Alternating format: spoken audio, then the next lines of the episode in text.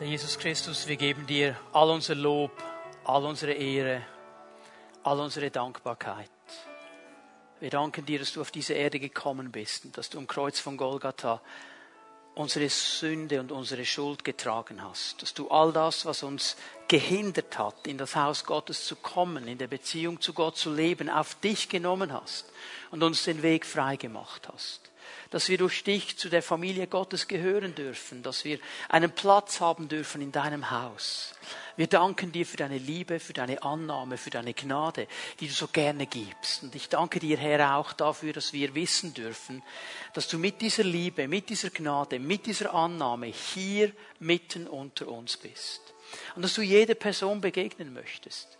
Herr, dass du in unsere Leben hineinsprechen möchtest, dass du für jeden von uns etwas bereithältst. Denn Herr, immer dann, wenn wir dein Wort hören und uns auf dein Wort ausrichten, möchtest du zu uns sprechen. Du möchtest uns weiterbringen, du möchtest uns aufbauen, du möchtest uns stärken, du möchtest uns neue Vision schenken.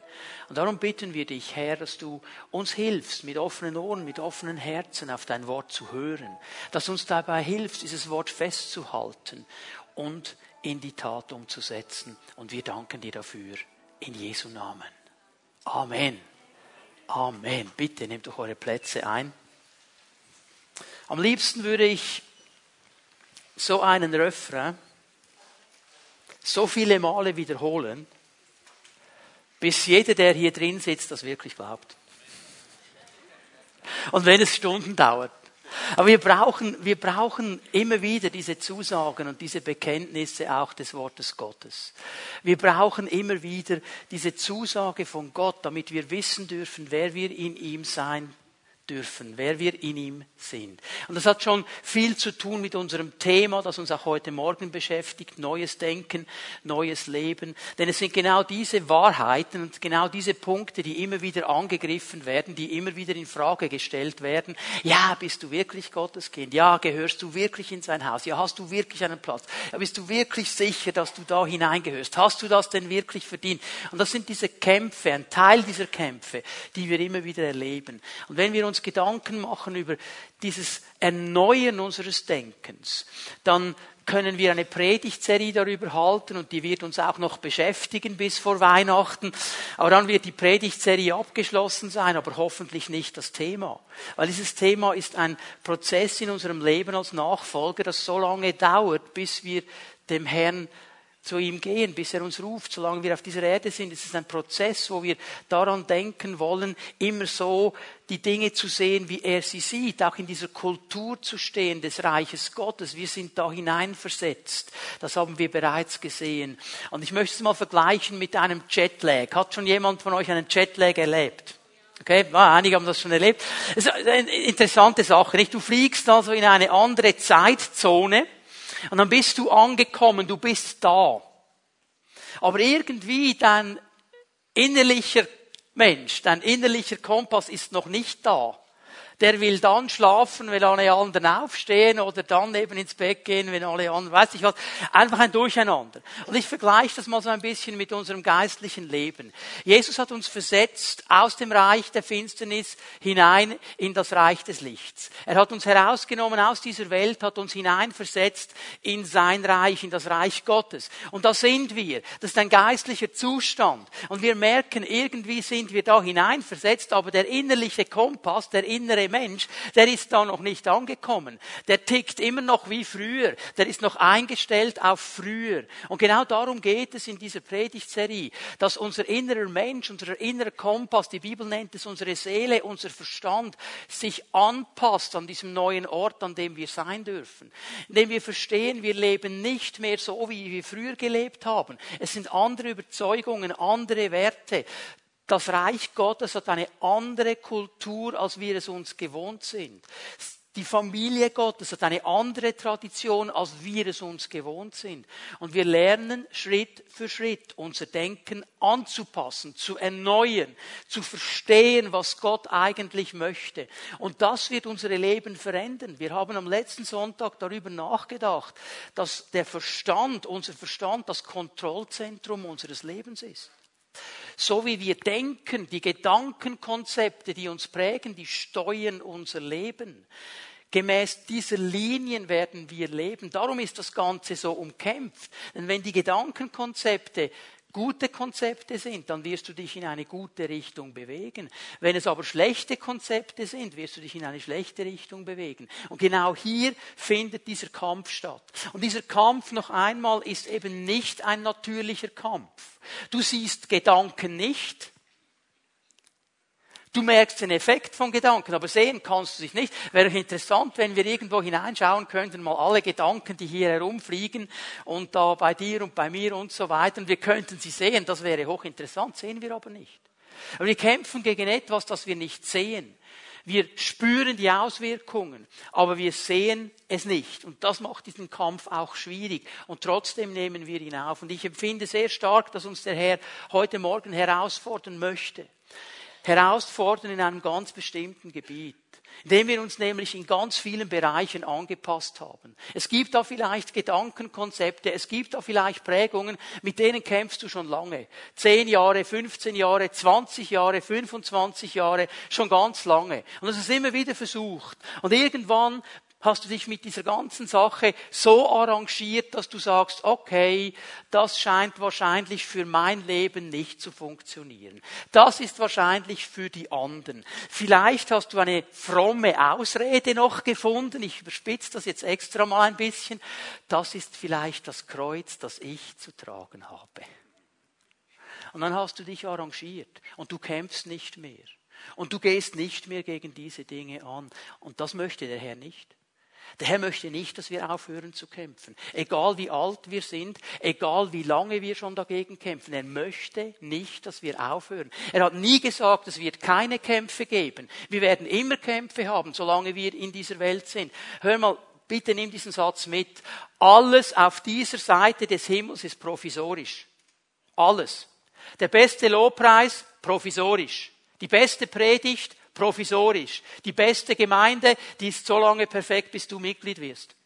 Alles provisorisch, okay? Wir können das, wir können das alles genial machen. Das ist alles immer nur provisorisch. Aber wisst ihr, die Gefahr auch für uns Christen ist die, dass wir suchen, das Provisorische perfekt zu machen weil wir den Himmel schon heute möchten. Das funktioniert nicht. Da werden wir nur frustriert sein. Da werden wir irgendwann auf der Strecke bleiben. Und dann arrangieren wir uns. Das ist wahrscheinlich für die Hypergeistlichen, aber nicht für mich. Und dann haben wir aufgegeben. Und hier möchte uns der Herr heute Morgen herausfordern, den Kampf wieder aufzunehmen. Weil das ist der entscheidende Punkt, dass wir wieder bereit werden zu stehen und zu kämpfen und zu sagen, nein, gegen diese Dinge gehen wir vor. Und wenn es so lange dauert, wie ich auf dieser Erde bin, ich werde nicht aufhören zu kämpfen.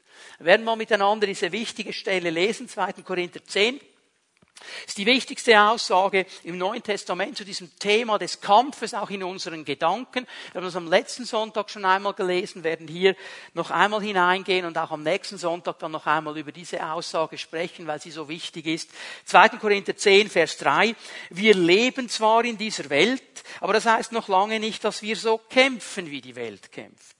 Die Waffen, mit denen wir unseren Kampf führen, sind nicht die Waffen dieser Welt.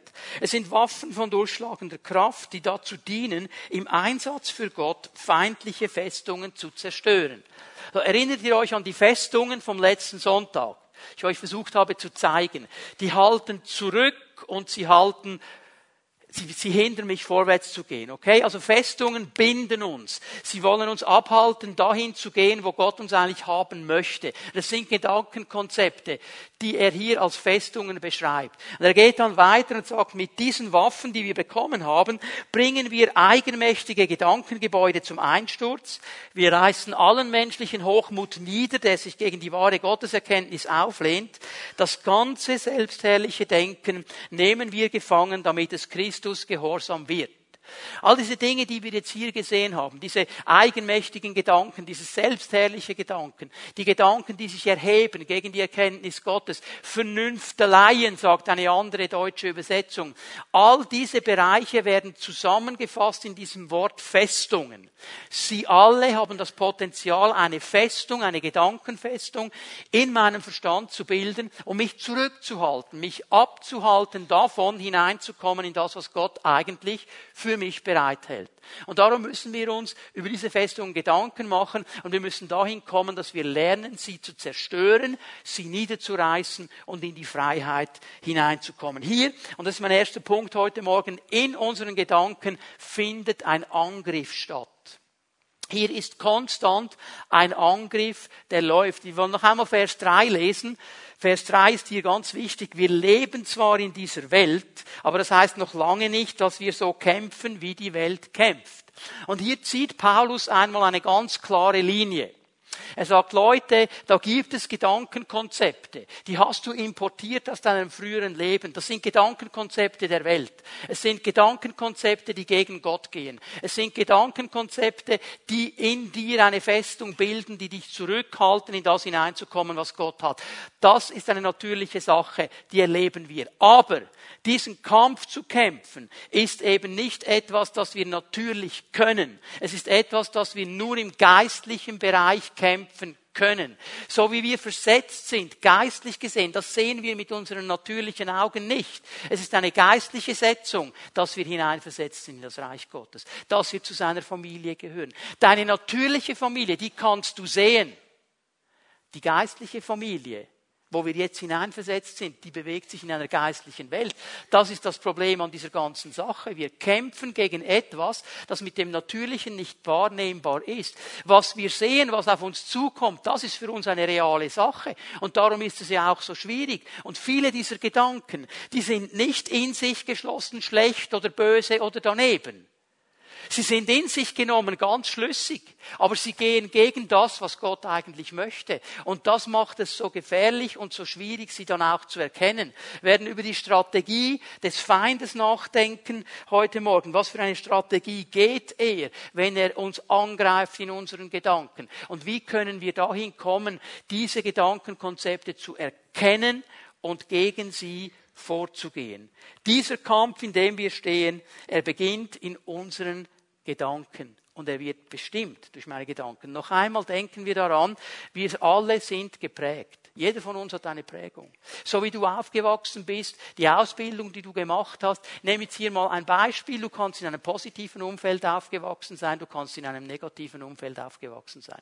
Wenn du in einem Umfeld aufgewachsen bist, wo deine Familie immer gesagt hat, ja, es ist alles so schwierig. Ja, wir werden es nie schaffen. Ja, es ist einfach negativ. Bei uns in der Familie hat noch nie jemand etwas vollbracht. Bei, wir haben immer zu wenig. Bei uns reicht es nie. Negativ, negativ, negativ, negativ. Du wirst diese Prägung mitnehmen. Und und das Glas wird für dich immer halb leer sein. Das wird immer zu wenig sein. Das wird immer negativ sein. Aber wenn du positiv aufgewachsen bist, in einer Atmosphäre, in einer Familie, in einer Ausbildung, wo dir gesagt worden ist, hey, wir packen das, du schaffst das, du kannst das machen, komm, wir knien uns rein, wir gehen miteinander da dran, das schaffen wir. Als Familie können wir etwas bewegen.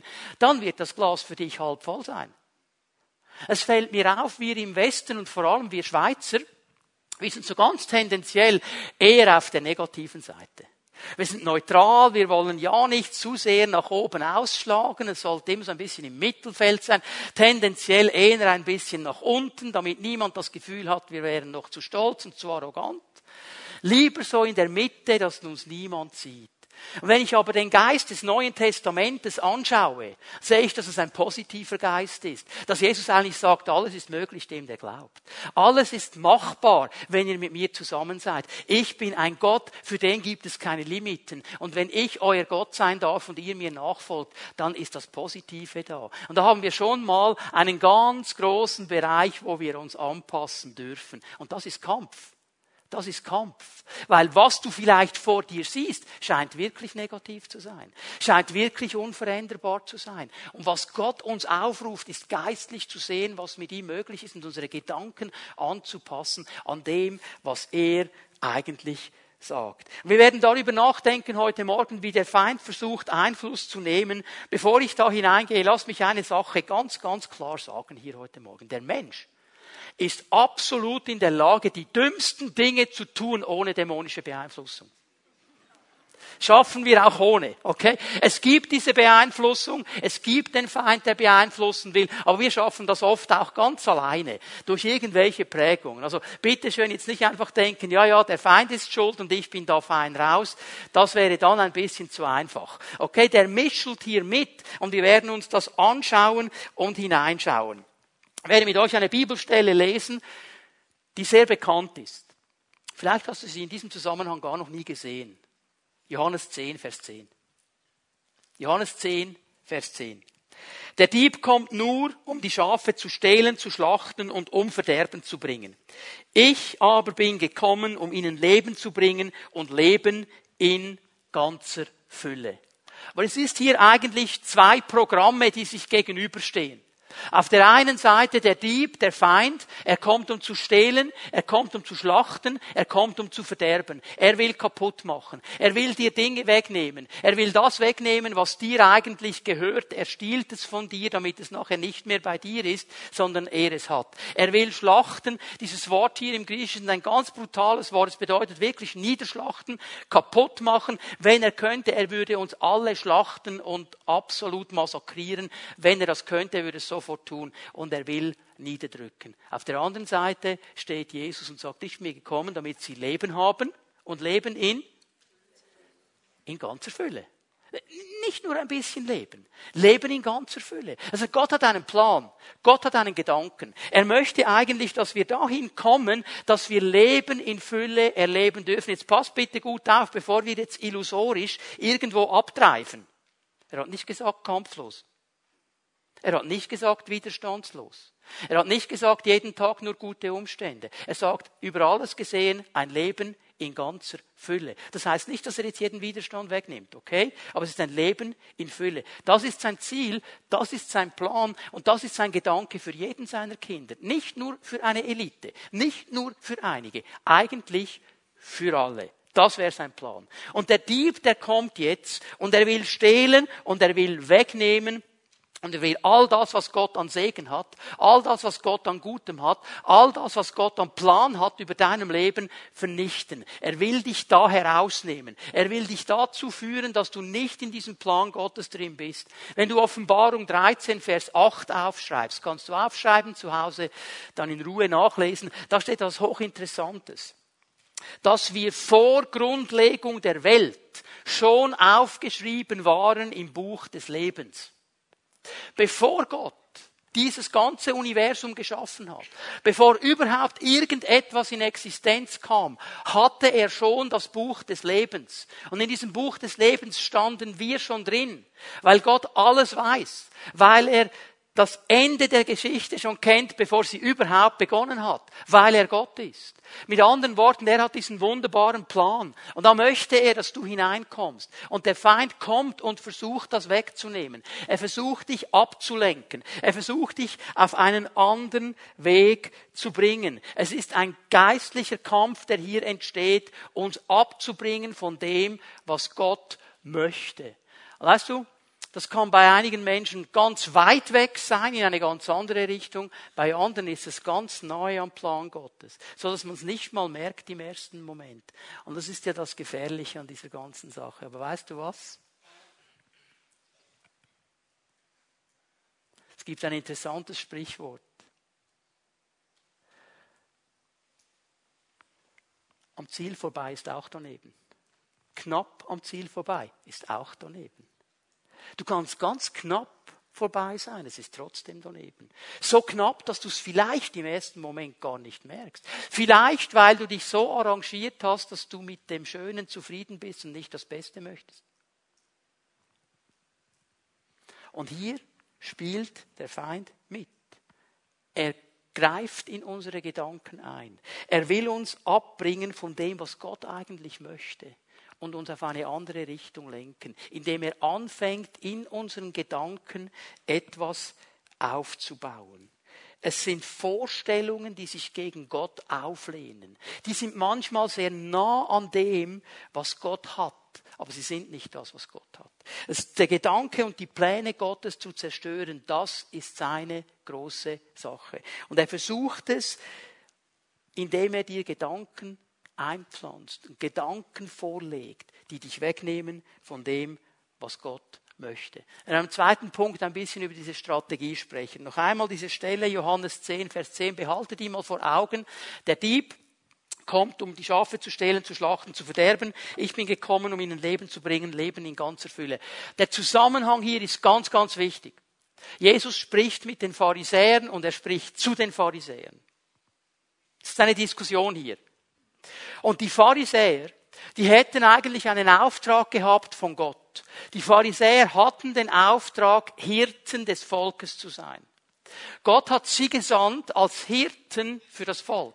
Und sie sollten dem Volk vorausgehen und sie sollten dem Volk helfen zu verstehen, was Gott möchte, wer Gott ist, was die Pläne Gottes sind und das Volk Gottes gut zu führen. Das wäre ihr Auftrag gewesen.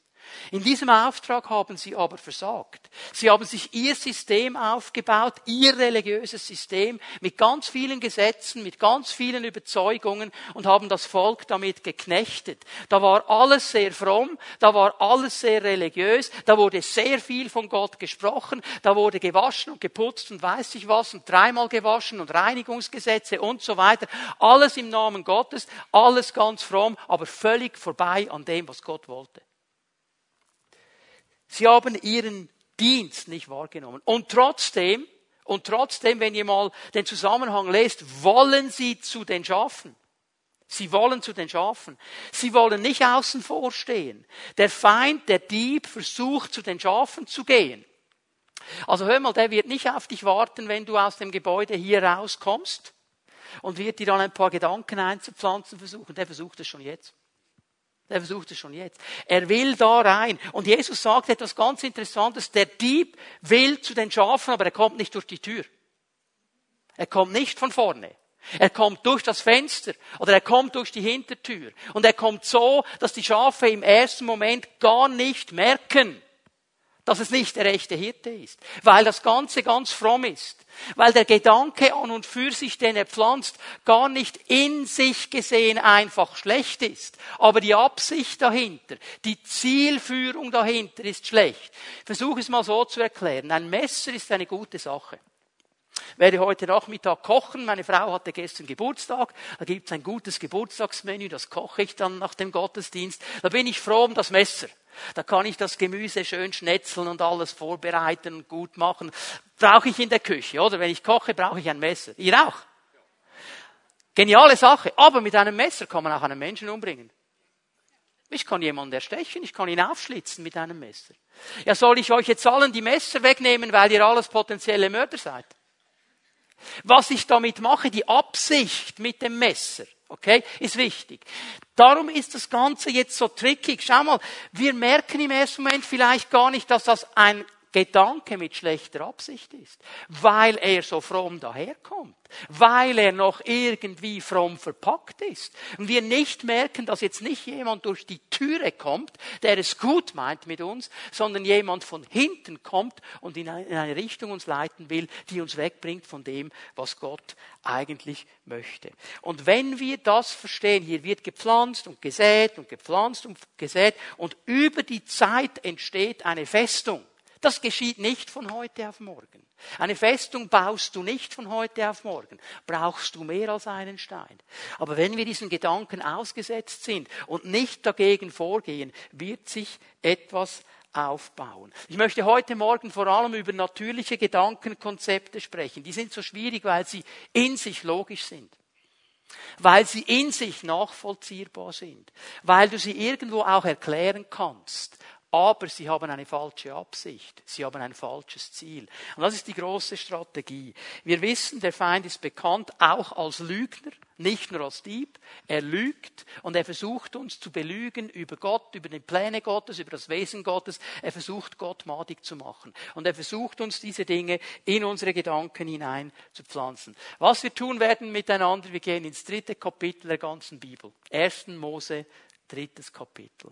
Da, wo die ganze Sache, das ganze Unheil seinen Anfang genommen hat, weil hier ganz am Anfang sehen wir die Strategie des Feindes. Und weißt du was, die hat sich bis heute nicht geändert. Diese Strategie hat sich nicht geändert. Sie kommt in einer anderen Form, sie kommt auf anderen Wegen, aber die Grundstrategie hat sich nicht geändert. Wir lesen das mal an, 1. Mose 3, Vers 1. Die Schlange war listiger als alle Tiere des Feldes, die der Herr Gott gemacht hatte. Sie sprach zur Frau, hat Gott wirklich gesagt, ihr dürft von keinem Baum des Gartens essen. So. Hier halte ich mal fest, Gott hat einen wunderbaren Plan. Er hat diesen Plan umgesetzt, er hat den Menschen geschaffen, er hat dem Menschen ein wunderbares Umfeld gegeben, wirklich Leben in Fülle, und hat dem Menschen gesagt, Leute, jetzt sage ich euch noch, auf was ihr achten müsst, wenn das so bleiben soll.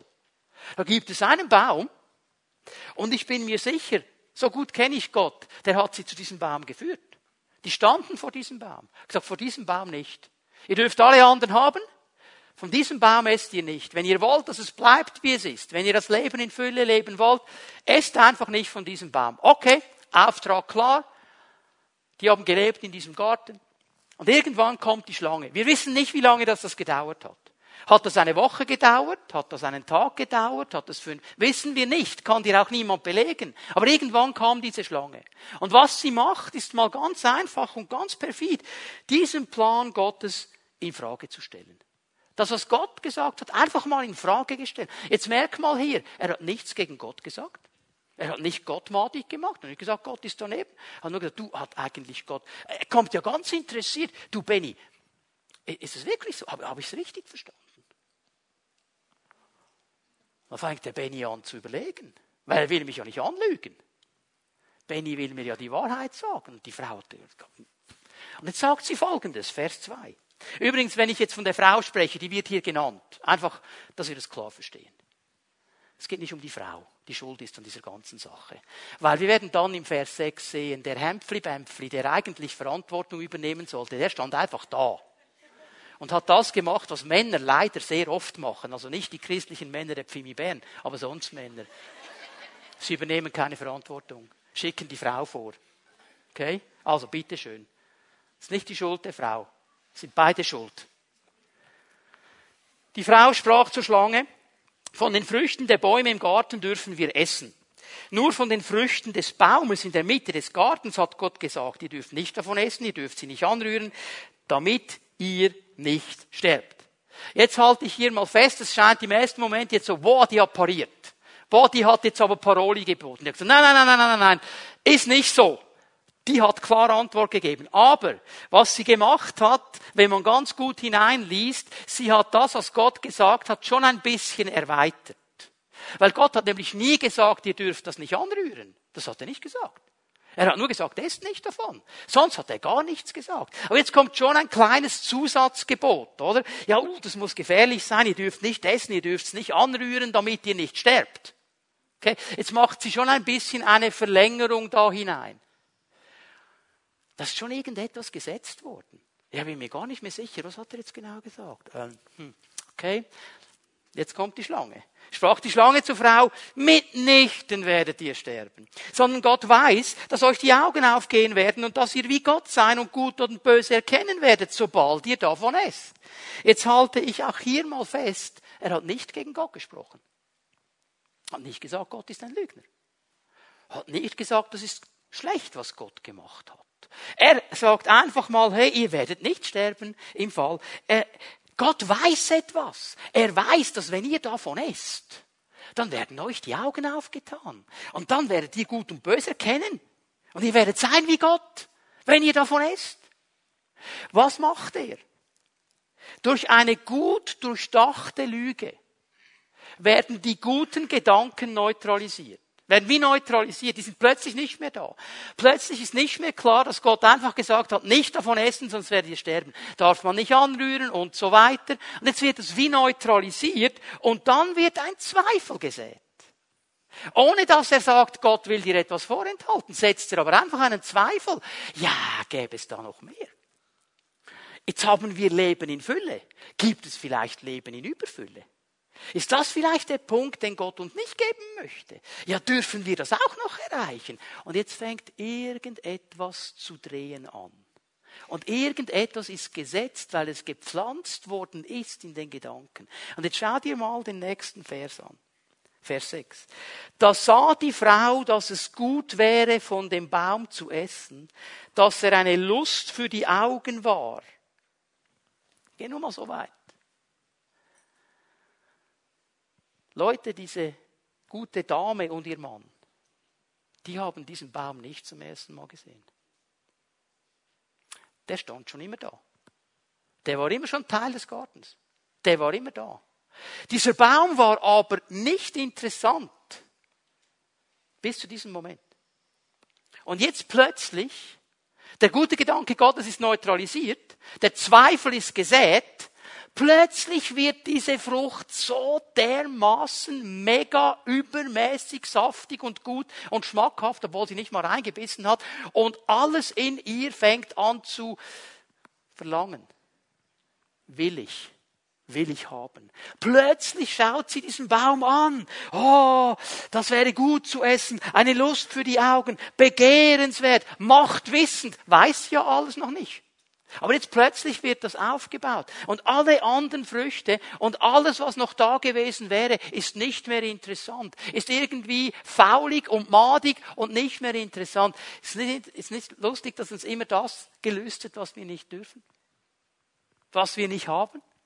Wo irgendwer eine Linie gezogen hat, musst du den Kindern nicht mal beibringen. Die wissen das schon von Geburt an. Das ist immer interessant. Und wenn Mami noch nervös wird, wird's noch interessanter. Und wenn Mami Nein sagt, wird's doppelt interessant. Weil checken wir mal ab, ob's Mami auch so meint.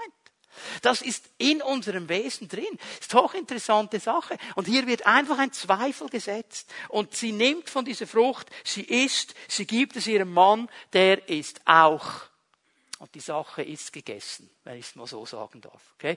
Das war die Strategie und ist sie bis heute.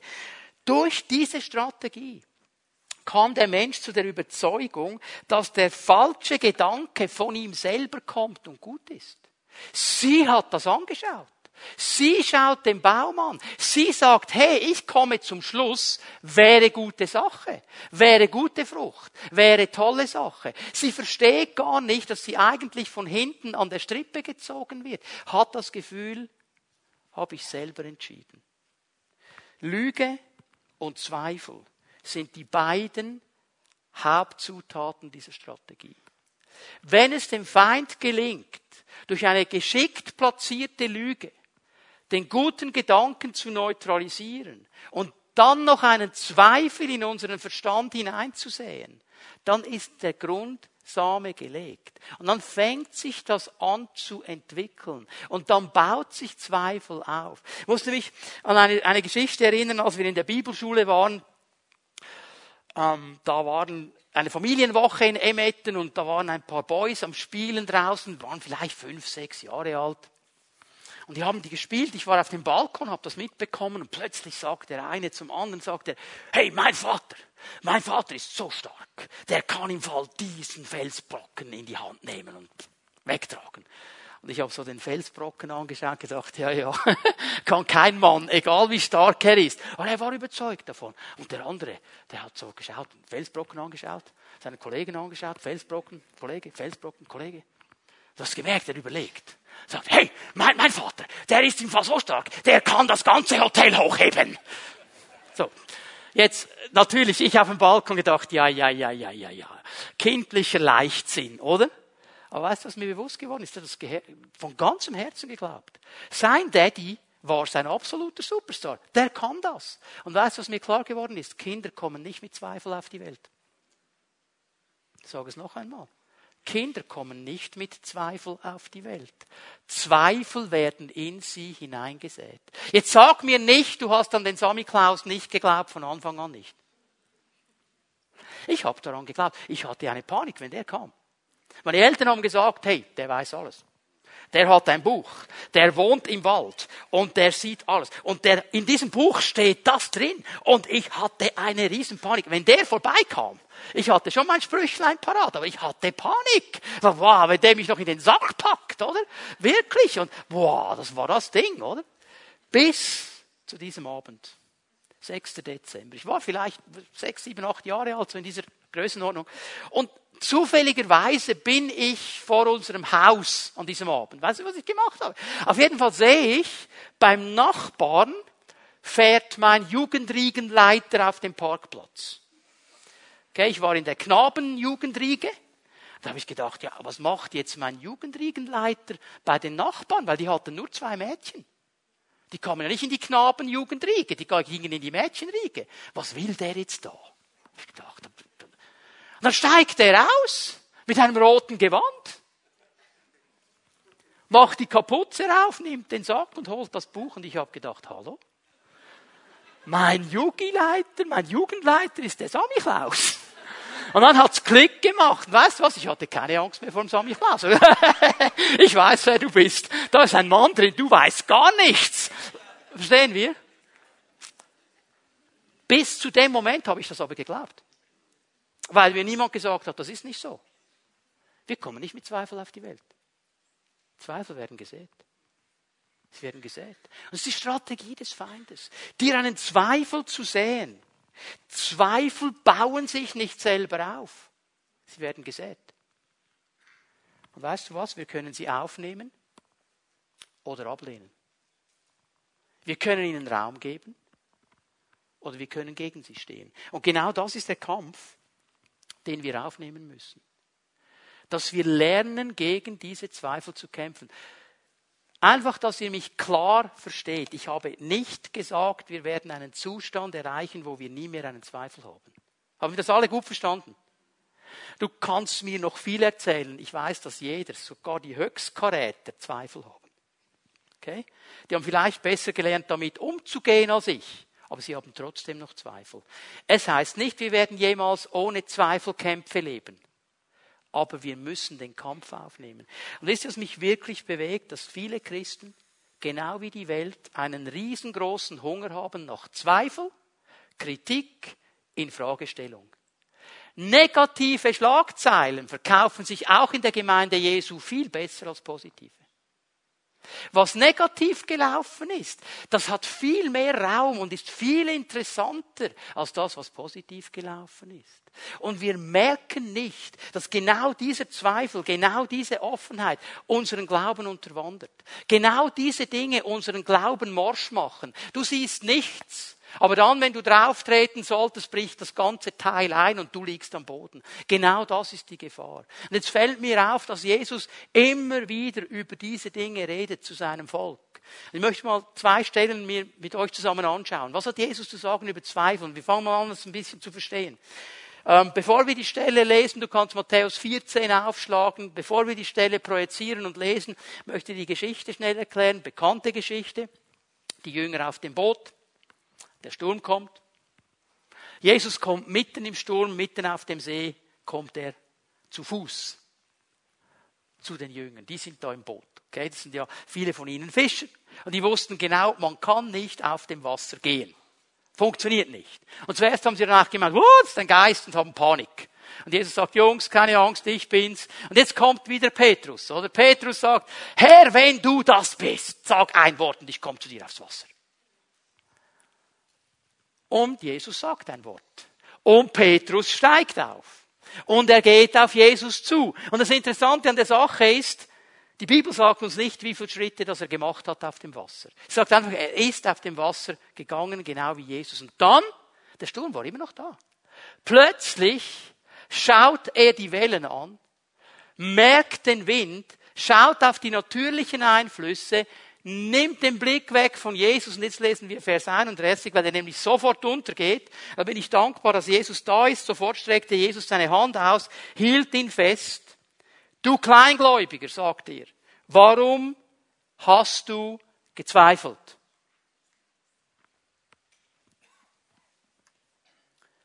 Er hat nicht gesagt, wow, Petrus, cool, Hey, du hast zehn Schritte gemacht. Du warst auf dem Wasser. So gut. Jungs, ihr elf da im Boot, schaut ihn an. Er ist das Vorbild. Er hat wenigstens ein paar Schritte gemacht. Hat er nicht gesagt. Er sagt Kleingläubiger. Warum hast du gezweifelt? Dieses Wort für Zweifel hier, ein interessantes Wort bedeutet, du stehst an einer Wegkreuzung. Und an dieser Wegkreuzung kannst du dich entscheiden für den Weg links, für den Weg rechts. Du stehst an einer Kreuzung. Du musst dich entscheiden. Genau an dieser Kreuzung stand Petrus. Er musste sich entscheiden, werde ich weiterhin auf Jesus schauen, auf ihn vertrauen, oder werde ich mich von den Wellen und dem Wind und dem Sturm einschüchtern lassen. Er hat sich für eine Richtung entschieden, er ist untergegangen. Und Jesus sagt nicht, hey, das ist normal, habt ihr alle, aber du hast ja ein paar Schritte gemacht, easy peasy, einfach so weitergehen, sagt, du bist ein Kleingläubiger. Bau deinen Glauben auf, damit du nicht mehr im Zweifel untergehst. Merken wir, wie Jesus gegen Zweifel vorgeht? Ich sage nicht, wir werden einen Zustand erreichen, wo wir keine Zweifel mehr haben. Aber ich sage, Jesus sagt uns, steh auf und kämpfe dagegen an. Amen. Amen. Ja, das ist ein schwerer Kampf, weil wir alle damit zu tun haben, das ist mir schon klar. Markus 11, Vers 23, eine nächste Stelle. Jesus hat einen Feigenbaum verflucht. Am nächsten Morgen kommen sie vorbei. Der ganze Baum ist wirklich verdorrt. Die Jünger, Jünger sind ganz erstaunt und sagen, boah, hat echt funktioniert. Ich meine, die waren schon fast drei Jahre mit Jesus zusammen zu diesem Zeitpunkt, sind immer noch erstaunt. Wow, hat wirklich funktioniert. Und jetzt sagt Jesus zu ihnen, wenn jemand zu diesem Berg hier sagt, hebe dich empor, stürze dich ins Meer. Und wenn er dabei in seinem Herzen nicht zweifelt, sondern glaubt, dass das, was er sagt, geschieht, wird es eintreffen. Auch hier sehen wir wieder, der Zweifel ist so ein Faktor, der bestimmt, was geschieht und was nicht geschieht. Und hier braucht Jesus ein anderes Wort, ein anderes Wort als bei Petrus auf dem Wasser. Dieses Wort hier bedeutet eigentlich ein in sich selber hin und her gerissen sein. Du hast eigentlich, lass mich mal so sagen, zwei Gedankenkonzepte, die gegeneinander kämpfen. Das Gedankenkonzept des Glaubens, wo du sagst, boah, eigentlich weiß ich, mein Gott kann alles. Für ihn ist nichts unmöglich. Mit ihm kann ich Sieger sein. Mit ihm kann ich gewinnen. Und auf der anderen Seite dieses Gedankenkonzept des Zweifels. Ja, bist du sicher, dass das für dich gilt? Ja, bist du sicher? Du bist noch nicht perfekt. Du hast gestern Abend etwas gemacht, das nicht in Ordnung ist. Das ist noch in deinem Leben. Hier hast du versagt. Bist du sicher? Und jetzt stehst du da mittendrin. Und das Wort eigentlich, wenn man es wörtlich übersetzen würde, würde heißen, du bist ein Richter zwischen diesen beiden Konzepten. Und du musst dich entscheiden, für welches Konzept entscheide ich mich in diesem Moment jetzt? Für das Konzept des Zweifels, für das Konzept des Glaubens. Und wir merken ja alle, in welche Richtung das Jesus geht. Dass er sagt, fang an zu lernen, dich für das Konzept des Glaubens zu entscheiden. Das geht nicht ohne Kampf. Das heißt nicht, nie mehr wird ein Zweifel da sein. Aber das heißt, ich habe mich entschieden, Herr, was an mir liegt, ich nehme diesen Kampf auf. Der Feind versucht Zweifel zu sehen. Er versucht alles zu hinterfragen, was Gott ist, was der Plan Gottes ist. Er hat dir immer eine Erklärung, warum das für dich so nicht zutreffen wird, um dich davon abzuhalten, das zu erleben und zu nehmen, was Gott wirklich für dich bereithält. Das ist seine große Waffe. Der Sämann sät das Wort. Könnt ihr euch erinnern? Hm? Markus 4. Er sät das Wort. Was ist das, was er sät? Das Wort Gottes, die Gedankenkonzepte Gottes, die Gedanken Gottes. Was geschieht mit diesem Wort, das eigentlich kraftvoll ist? Ja, ein Teil fällt auf die Straße. Die Vögel kommen und picken es weg. Das andere unter die Dornen wird erstickt. Merken wir, das ist umkämpft. Ist umkämpft. Ich möchte euch hier aufzeigen, dass Zweifel nicht, uns nicht davon abhält, etwas zu tun. Das ist interessant. Römer 14, kannst du mal aufschlagen? Römer 14, Vers 23. Hier geht es um eine interessante Sache. Lass mich das ein bisschen erklären, bevor ich es dann lese, damit wir verstehen, um was es ihm hier geht. In der Gemeinde in Korinth, äh in Rom, Entschuldigung, ist genau das geschehen, ähm, was auch geschehen ist bei der Frau da, als sie mit der Schlange diskutiert haben. Die haben da gewisse Zusätze noch eingebaut. Plötzlich wird aus, du sollst nicht davon essen, du darfst es nicht berühren. Okay, das war in Rom auch so. War eine Fraktion, die gesagt hat, wir dürfen nur Gemüse essen als Christen. Und die andere Fraktion hat gesagt, nein, nein, wir dürfen Fleisch essen. Okay? Und die haben jetzt miteinander gefeitet. Die haben miteinander Grabenkämpfe gehabt. Und Paulus versucht, diese Grabenkämpfe irgendwie zu schlichten und sagt, Leute, eigentlich, eigentlich, eigentlich können wir alles essen. Gott hat alles geschaffen, okay? Wäre eigentlich der Punkt. Jetzt aber kommt miteinander aus. Wenn du überzeugt bist in eine Richtung, dann mach das halt einfach. Von davon hängt das Heil nicht ab. Jetzt aber. Vers 23. Wer jedoch etwas ist, obwohl er eigentlich im Griechischen Zweifel hat. Obwohl er Zweifel hat. Weil er jetzt vielleicht mal die Gemüsefraktion verlassen hat für einen Moment und in einer Pfimi at Home ist, wo die Fleischfraktion ist. Und die setzen ihm ein wunderbares Steak vor. Und eigentlich innerlich wäre es eine Glaubensüberzeugung Gemüse. Und trotzdem isst er das jetzt. Er hat zwar Zweifel, er merkt es, ist nicht meine Überzeugung. Und er isst es aber trotzdem. Ich halte fest, auch wenn er Zweifel hat, ist er es. Steht hier. Habt ihr es gesehen? Schauen wir mal, wie es weitergeht. Er ist damit verurteilt, denn er handelt nicht aus Glauben. Und alles, was nicht aus dem Glauben kommt, ist Sünde. Hier geht es nicht um den errettenden Glaube. Also er sagt nicht, Paulus sagt nicht, du hast dein Heil verloren. Genau eine andere Sache. Du hast eine Glaubensüberzeugung. Trotz der Zweifel, die du hast, bist du in eine andere Richtung gegangen. Das wird dich, ich sag's mal so, verdammen. So. Du bist im Ausgang mit ein paar Kumpels. Die Kumpels sagen, komm, lass uns doch noch. Und innerlich sagst du, nein, das ist gegen meine Überzeugung. Ich habe Zweifel, dass das gut ist. Ja, komm jetzt. Sei doch kein Spielverderber. Machen doch alle. Ist doch easy. Weißt du, wie cool? Und du gehst gegen deine Zweifel. Du wirst weggehen von dem, was Gott möchte. Und du wirst Verdammnis ernten dabei. Weil du innerlich weißt, es ist nicht in Ordnung. Seht ihr das? Der Zweifel hält uns aber nicht davon ab. Hält uns nicht davon ab. Was uns aber der Zweifel davon abhält, ist von Gott zu empfangen. Zweifel hält uns davon ab, von Gott zu empfangen. Jakobus 1, ich werde ab Vers 6 lesen, der Vers 5 haben wir am letzten Sonntag gesehen. Wenn jemand Weisheit mangelt, bitte er Gott, der gerne gibt. Könnt ihr euch erinnern? Okay? Und jetzt lesen wir mal weiter, Vers 6. Doch soll der Betreffende seine Bitte in einer Haltung des Vertrauens vorbringen und nicht in der Haltung des Zweiflers. Nicht zweifeln dabei. Denn wer zweifelt, gleicht einer Meereswoge, die vom Wind aufgepeitscht einmal hierhin und dann wieder dorthin getrieben wird. Ein solcher Mensch soll nicht meinen, er werde vom Herrn etwas bekommen. Denn er ist in seinem Innersten gespalten und seine Unbeständigkeit kommt bei allem, was er unternimmt, zum Vorschein. Das sind harte Worte, habe nicht ich gesagt, hat Jakobus gesagt. Aber wir merken, was für eine Kraft Zweifeln entwickeln kann. In verschiedenste Richtungen. Und wir sind hineingenommen in diesen Kampf. Wir sind hineingenommen, weil jeder von uns mit Zweifel zu tun hat. Und Gottes Wort ermutigt uns, diese Strategie zu verstehen. Der Feind versucht, durch eine gut platzierte Lüge, den guten Gedanken Gottes zu neutralisieren und einen Zweifel zu säen. Und dann lässt er den wachsen und wachsen und wachsen. Und die große Frage ist, was kann ich jetzt machen dagegen? Ich gebe euch drei einfache Schritte. Das ist nicht Neues, das habt ihr alles schon mal gehört, aber sie sind absolut wichtig. Und wenn du wirklich angehen willst und du sagst, diesen Kampf nehme ich auf, hier musst du beginnen. Das erste ist ganz einfach das Wort Gottes. Das Wort Gottes. Zwei Konzepte. Glauben, Zweifel.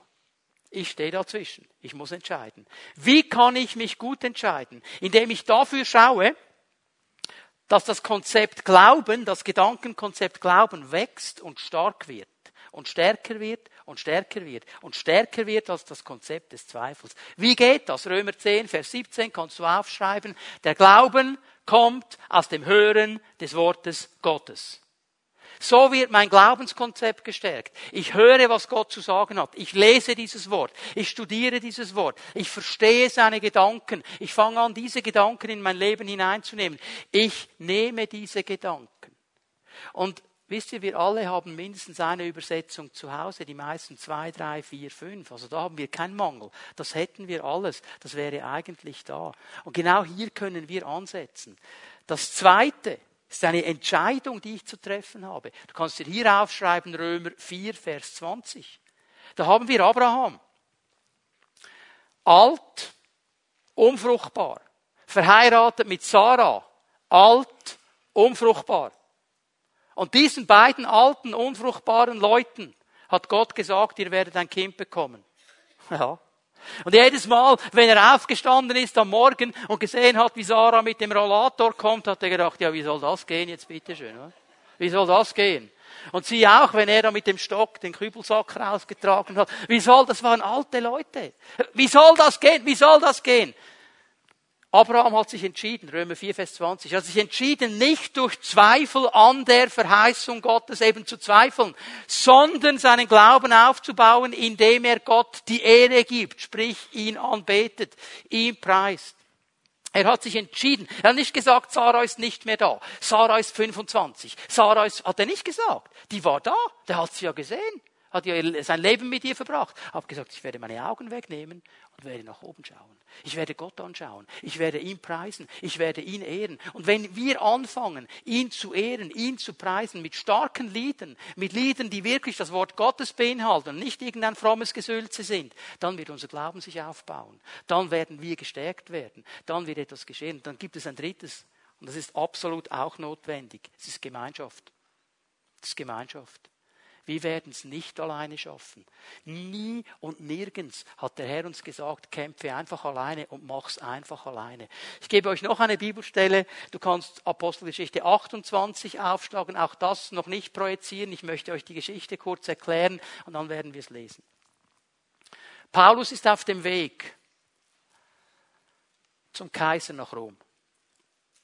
Er war ja vor dem Gouverneur sollte eigentlich angeklagt werden. Er hat gesagt, ich berufe mich auf den Kaiser, ich bin ein römischer Bürger, ich kann mich auf den Kaiser berufen. Jetzt ist er auf dem Weg nach Rom. Er ist auf dem Weg zu einem absolut ungöttlichen Kaiser, zu einem Mann, der sich nicht kümmert um die Gebote Gottes, der ihm nicht unbedingt gut gesinnt ist. Und auf diesem Weg erlebt er einiges. Schiffbruch, Malta, Schlange und so weiter, eine Riesengeschichte. Und er weiß nicht, was geschieht, wenn ich in Rom ankomme. Ich kann mir vorstellen, dass auch er, und das hat er ganz sicher, Zweifel gehabt hat. Paulus hatte Zweifel, habt ihr das gewusst?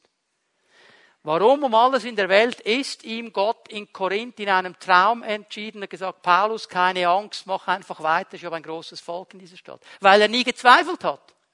Aha. Der hatte auch Kämpfe. Und jetzt kommt er da an und jetzt lesen wir Apostelgeschichte 28, Vers 15. Die Christen dort hatten von unserer Ankunft in Puteoli gehört und kamen uns bis Trestaberne, zum Teil sogar bis Forum Api entgegen.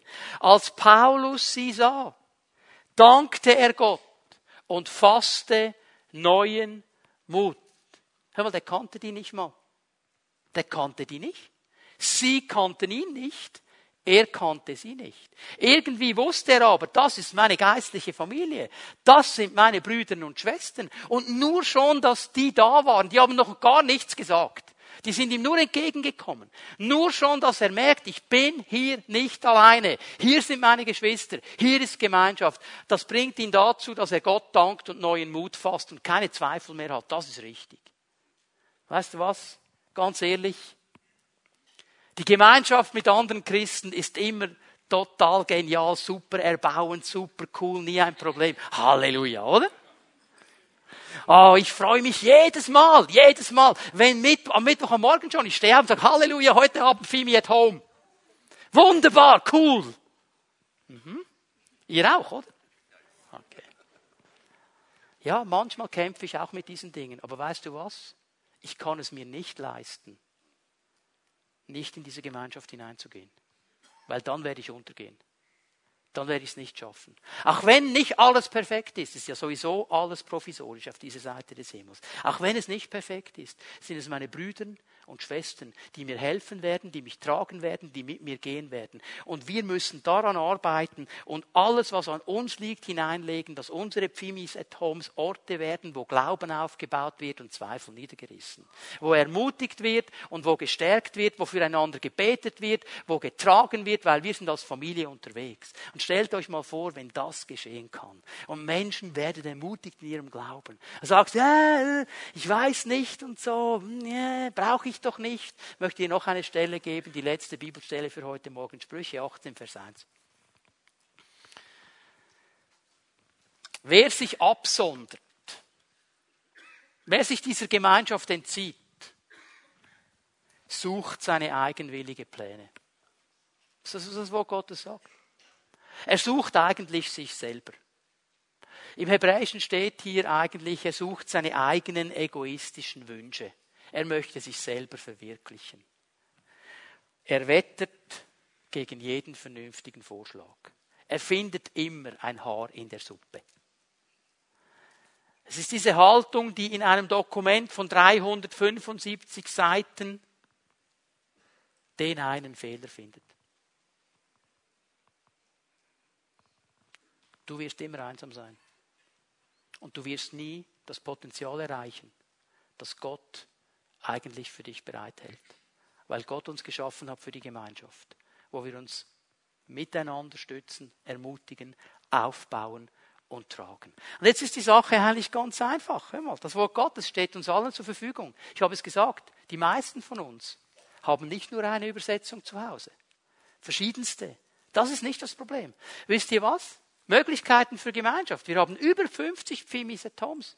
Du kannst nach draußen gehen, du kannst eine Karte nehmen, du kannst dir sogar, wenn du das willst, anschauen, welcher der, der Leiter ist am sympathischsten, dann kannst du dem anrufen, du kannst am nächsten Dienstag, am nächsten Mittwoch schon gehen. Kein Problem, das ist alles da, das ist alles bereit.